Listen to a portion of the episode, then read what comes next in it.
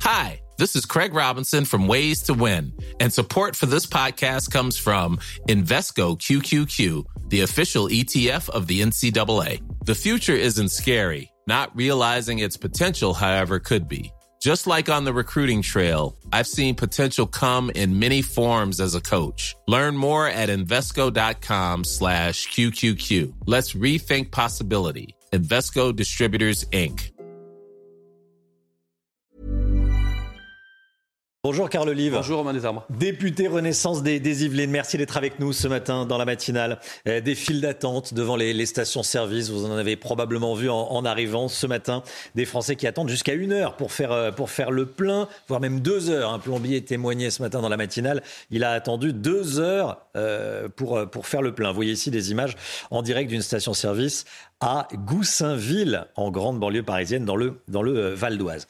Xavier Bertrand propose que on puise dans les réserves stratégiques du pays, comme ce qui a été fait dans les Hauts-de-France. C'est une bonne idée ou pas? C'est ce qui va euh, petit à petit être fait si besoin s'en fait sentir. Ce que je veux dire, c'est que depuis, euh, depuis 48 heures maintenant, il y a un certain nombre de camions de livraison qui, euh, qui acheminent. Qu'est-ce qui se passe? D'abord, moi, je veux avoir une pensée pour toutes celles et ceux qui, qui galèrent dans les stations essence pour, pour, faire, pour faire le plein. Aujourd'hui, il y a encore 6 ou 7 Français sur 10 qui utilisent leur véhicule peut utiliser effectivement les transports en commun, encore faut-il qu'ils fonctionnent, c'est un autre sujet. Euh, moi, je veux avoir une pensée pour eux. Euh, Aujourd'hui, bah, ils sont, pardonnez-moi l'expression, ils sont emmerdés. Arrêtons d'emmerder les Français systématiquement. Moi, je peux comprendre. Peut-être pas d'hier cette mais, expression. Oui, mais je peux comprendre euh, l'appel, l'appel à la grève euh, de syndicalistes. Alors là, c'est la CGT, mais ça pourrait être d'autres, d'autres organisations syndicales. Je peux le comprendre. Mais à un moment donné, euh, c'est comme l'avant-veille des, des, des parents en vacances dans les transports en commun. C'est comme le, le, jour même d'une finale de Ligue des Champions où il y a un préavis de grève du, du jour au lendemain. Et c'est encore l'État qui va, qui va tranquille. Il y a des grèves dans les raffineries totales. Oui, Vous blâmez qui? La CGT ou, non, je peux, ou la non, direction de je, Total Je peux comprendre et je dis aussi à Total, attention, faites gaffe.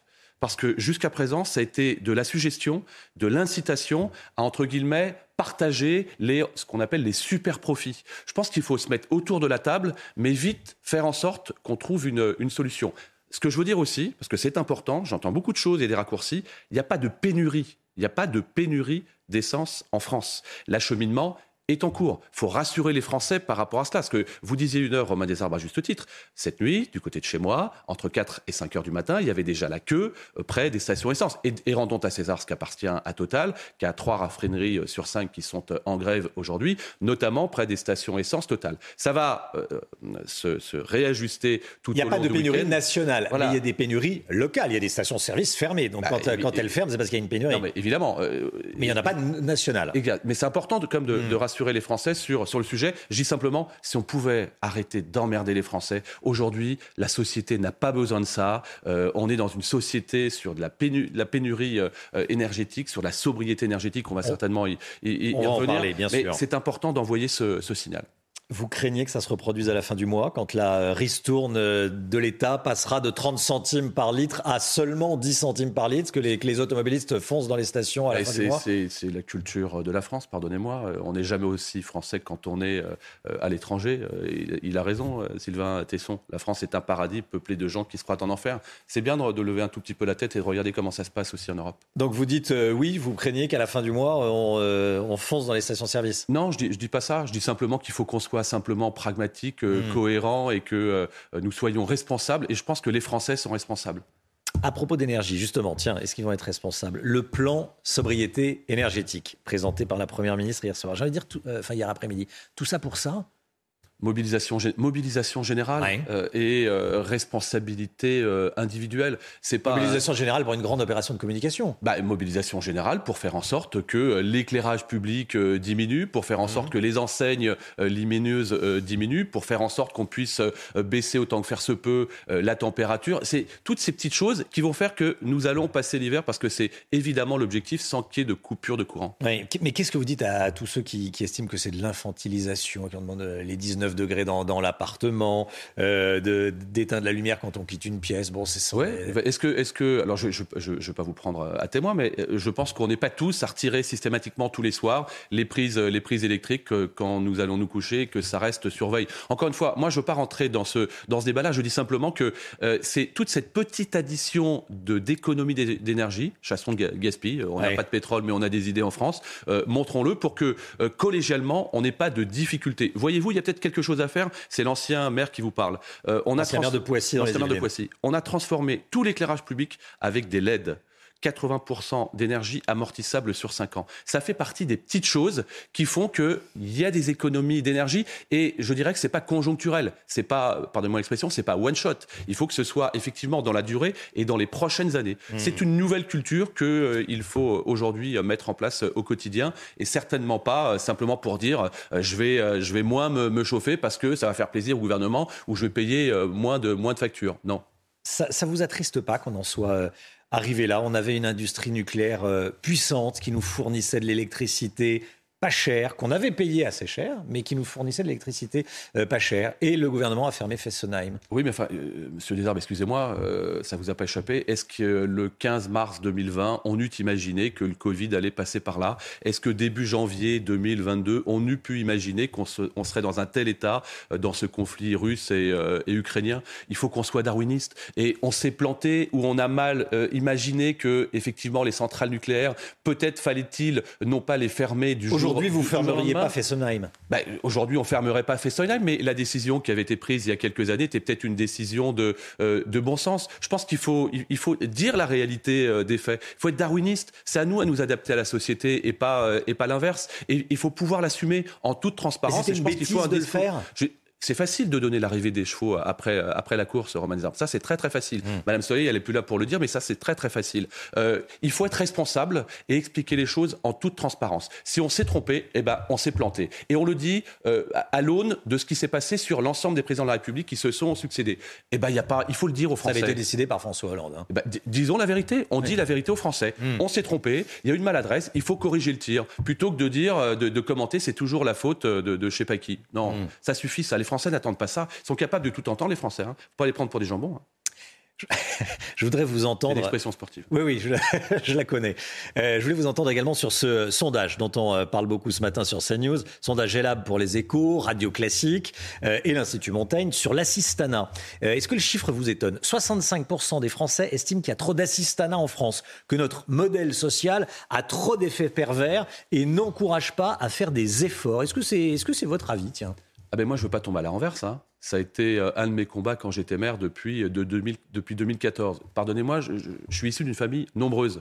Vos parents, mes parents, nos grands-parents, jamais ils se sont arrêtés de travailler où je me trompe. Il fallait qu'ils aient un bras coupé pour euh, pouvoir le faire. Donc aujourd'hui, il faut qu'on ait une réciprocité entre les droits et les devoirs.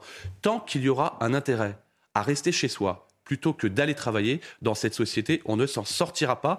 Il en va de la justice et de la justesse sociale. Je vous fais une démonstration. Encore aujourd'hui, un de vos anciens collaborateurs qui travaillait à Canal Plus en, régie de production, et c'est pas un épiphénomène, c'est comme ça que ça se passe, nous fait la démonstration qu'aujourd'hui, quelqu'un qui est famille isolée, monoparentale, a plus intérêt à rester chez elle plutôt que d'aller travailler alors qu'elle souhaite travailler à 80%. Elle perd 200 euros. Dans ma collectivité, un exemple concret, puisque soyons concrets par rapport à celles et ceux qui vous regardent. Dans ma collectivité, j'avais du travail. 22 000 emplois non pourvus dans les Yvelines, 400 emplois à Poissy, 40 euh, dans ma, dans ma mairie. Des jeunes voulaient travailler, je leur ai dit, il y a du boulot les gars, vous démarrez au SMIC dans le service technique, dans le service euh, de propreté euh, urbaine, et vous allez être formés pour ça. La démonstration qu'ils m'en font, Karl, c'est pas possible. Le RSA, on le touche 550 euros, 250 euros de CAF, et donc 1329, moi les 700, 800. On me dit, Romain Desarbres, donc tu vas nous faire travailler 35 heures pour 400 euros. La réalité, elle est ici. Ce gouvernement veut aller vers le plein emploi il s'est pas trompé. On est à peu près à 7% euh, euh, euh, de, de, chômage. Je vais juste terminer.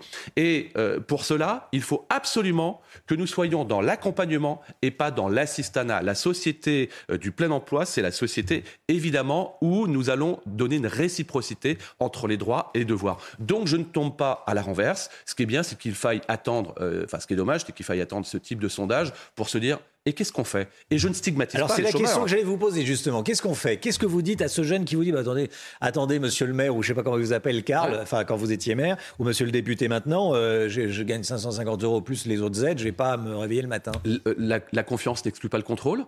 Aujourd'hui, euh, je m'aperçois que euh, France, on a 220 millions euh, de fraudes justement à l'assurance chômage. Et il ne s'agit pas de stigmatiser ce qu'on appelle les, entre guillemets les chômeurs professionnels. Il s'agit simplement d'inciter celles et ceux qui sont au point de pouvoir aller travailler à aller travailler plutôt que de rester chez eux. Principe de base. Et c'est une justice par rapport à toutes celles et ceux qui bossent traditionnellement, normalement et qui ne se plaignent jamais. Arrêtons d'avoir de, l'état d'âme pour celles et ceux qui n'en ont pas pour, euh, pour cette société. Donc, je contrôle. Et puis c'est ce que c'est ce qui est en train de se passer. On met en place une assurance chômage qui fait qu'il y aura une modularité entre le moment où nous serons dans le plein emploi, comme c'est bientôt le cas, euh, vers les 5%, et donc il Ça faut c'est pour les assu- ça c'est pour l'assurance chômage, mais pas les aides sociales. bah, euh, D'accord, mais l'assurance chômage, elle est, elle est pas loin non plus. Euh, le fait d'avoir euh, aujourd'hui, finalement, un, un- un guichet unique des, des- des- des aides sociales va aller aussi dans ce, dans ce sens-là, et tant mieux. Et puis, nous avons un certain nombre de concitoyens qui mériteraient d'avoir des, des- des- des- des- des- des- des aides qui n'en bénéficient pas, alors qu'une autre partie en bénéficie, ne devrait pas en bénéficier. Pour ce qui est du pouvoir d'achat, il y a ce tweet, ce tweet de Jean-Luc Mélenchon que vous avez peut-être vu, qui organise une manifestation sur le pouvoir d'achat le 16 octobre prochain. On va le voir. Euh, voilà ce qu'écrit Jean-Luc Mélenchon. Le 5 et le 6 octobre 1789, il aime beaucoup cette période. Les femmes marchent sur Versailles contre la vie chère. Elles ramènent le roi, la reine et le dauphin de force à Paris sous contrôle populaire.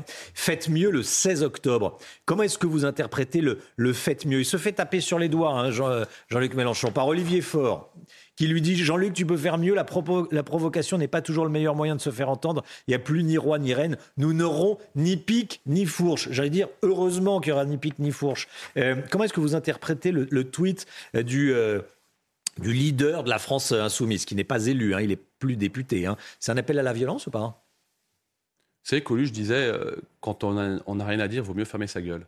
Il a un point commun avec, Coluche, Monsieur Mélenchon, c'est il est toujours en train de la ramener. Il y a une seule différence, c'est que Coluche, il nous fait tout le temps rire. Et lui, il nous fait plus rire. Et il en est même dangereux. Il en, est même dangereux parce que pendant la campagne des législatives, il a enfumé un maximum de, Français qui ont cru à ce qu'il lui disait. Vous savez, quand vous dites euh, dix fois le même mensonge, certains vont le prendre pour une vérité. Vous allez voir, vous allez partir à 60 ans, vous allez avoir 2000 euh, euros du SMIC, bientôt vous allez travailler 30, euh, 30 heures par semaine. Votez pour moi et la vie sera plus belle. La réalité, elle n'est pas ici. Euh, la police tue, les journalistes sont des, euh, sont des abrutis, les chefs d'entreprise sont des parasites. Ça ne prend plus. Et on le voit bien dans d'autres sondages où euh, NUPES, parce que tout ça est une contamination virale, euh, et, et M. Faure commence à s'en rendre compte, euh, NUPES comme la France insoumise, ça ne prend plus.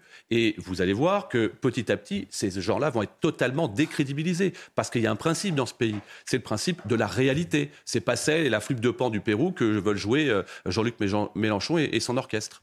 À propos de violence, euh, une question sur votre collègue député La France Insoumise, autre groupe, hein, vous êtes Renaissance bien sûr. Euh, le député Quatennens, qui a giflé sa femme, il peut rester député? Écoutez, d'abord, moi, je ne suis pas pour le, le- le- le tribunal, ni médiatique, c'est pas le cas ici, mais Oui. ni médiatique, euh, ni populaire sur les réseaux sociaux. Il y a une enquête euh, qui, euh, qui est en cours euh, et, et- et la justice fera, ce- fera son œuvre. Ne comptez pas sur moi pour euh, euh, aller tirer sur l'ambulance. À propos, euh, je vais vous parler de ce dont on parle ce matin dans la matinale de CNews, euh, de tenues musulmanes. Euh, il y a de plus en plus de tentatives de porter ces tenues dans les collèges, dans les lycées, les ados et les, les préadultes, on va dire. Est-ce que c'est grave? Est-ce que vous l'avez constaté dans votre circonscription? Est-ce que des, de tels faits vous sont revenus? Alors moi, il n'y a pas de débordement, euh, en tout cas qui m'est signifié. euh, que ce Dans soit, les Yvelines euh, Je dirais, alors pour le coup, dans ma circonscription, Romain des Arbres, 12e circonscription des Yvelines, 23, 23 communes. Poissy et Plaisir étant euh, les plus importantes avec euh, ce qu'on appelle des, quartiers en politique de la ville, hein, souvent des quartiers, des quartiers populaires. Euh, J'ai pas de remontée sur le sujet. En revanche, il faut qu'on soit très clair par rapport à ça. Euh, la tenue qui fait office de démonstration extérieure religieuse n'a pas sa place euh, dans, euh, dans ces services et il faut être impitoyable par rapport à ça. Il faut les interdire dès lors où c'est une démonstration euh, religieuse et parfois provocatrice. Euh, souvent, on joue avec ça. On n'est pas là pour euh, interpréter les lois, on est là pour les appliquer. Et dans ce pays, quand on appliquera la loi, eh bien, on aura moins de difficultés que toutes celles et ceux qui parfois mettent la tête dans le sable. Vous pensez que c'est c'est organisé ou pas? Parfois, sur des initiatives individuelles. Non, mais parfois, parfois ça peut l'être, mais euh, il ne faut pas non plus, encore une fois, stigmatiser. Il faut une juste mesure. Il y a des règles dans ce pays. Il y a des règles dans ce pays. Dès lors où il y a des tenues qui ne sont pas acceptées, et on le sait, elles n'ont pas à être acceptées. Et j'en appelle évidemment à une fermeté par rapport à cela. C'est pas, il ne s'agit pas de tolérer. Euh, euh, oui, peut-être que ça peut passer. Non, si ça ne doit pas passer, ça ne passe pas. les profs sont assez soutenus?